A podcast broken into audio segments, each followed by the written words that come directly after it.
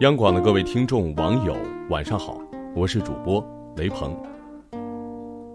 你这人怎么这样？声音大你就有理了吗？我就声音大了，怎么了？你有意见？有本事你也喊呀！生活中你是不是也遇到过这样的人？有没有那么一点似曾相识？不管你说什么，对方都不管不顾，只是一味的瞎喊。好像声音大、嗓门高，所有的理会都会跑到他那边。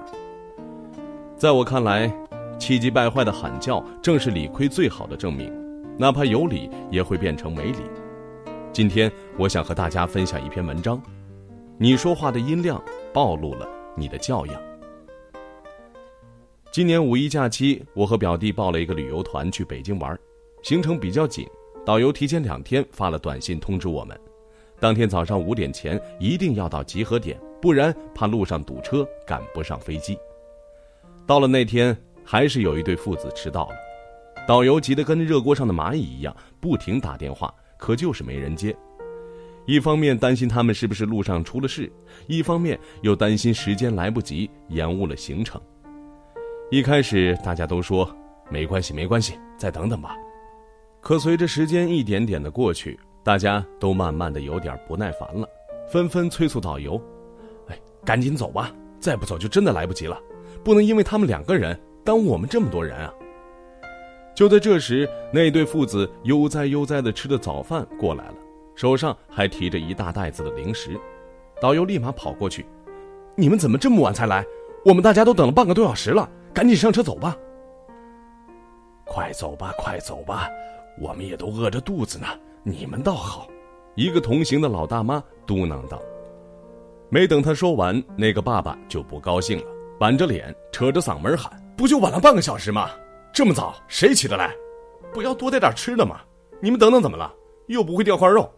再说了，飞机不是经常晚点吗？又不会赶不上，催什么催？催命啊！”作为一个成年人，连最基本的时间观念都没有，哪来的资格大喊大叫？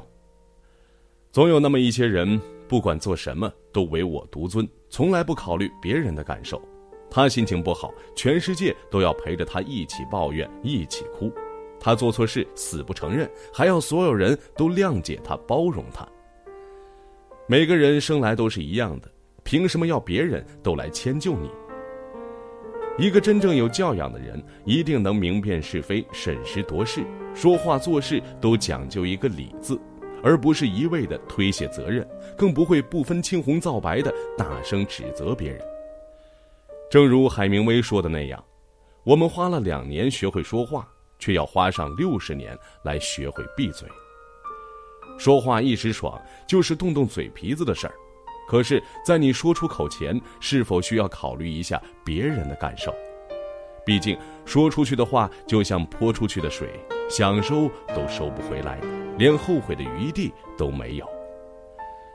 蔡康永说过这样一段话：讲话时最好自觉地降低音量，不光是因为太大声会吵到别人，而是因为如果一个人连自己的音量都控制不好，会让别人很难信任你其他各方面的能力。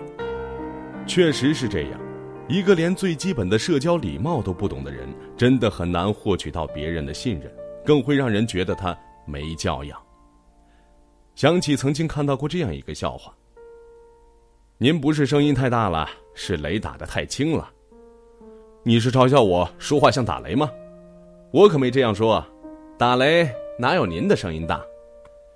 这个世界真不是谁的声音大谁就有理，更不是你无理取闹就能赢得众人称赞的，以德服人才是王道。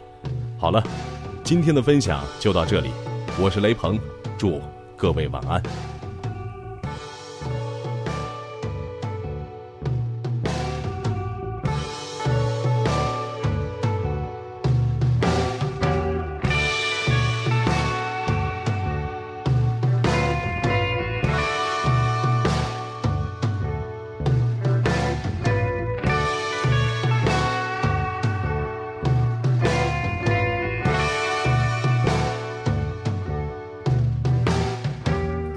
看你一眼，我就头也不回走了；再尝一口，我就头也不回的走了；再顺天意，我就亲爱的小狗，我们再也不。我肩上年。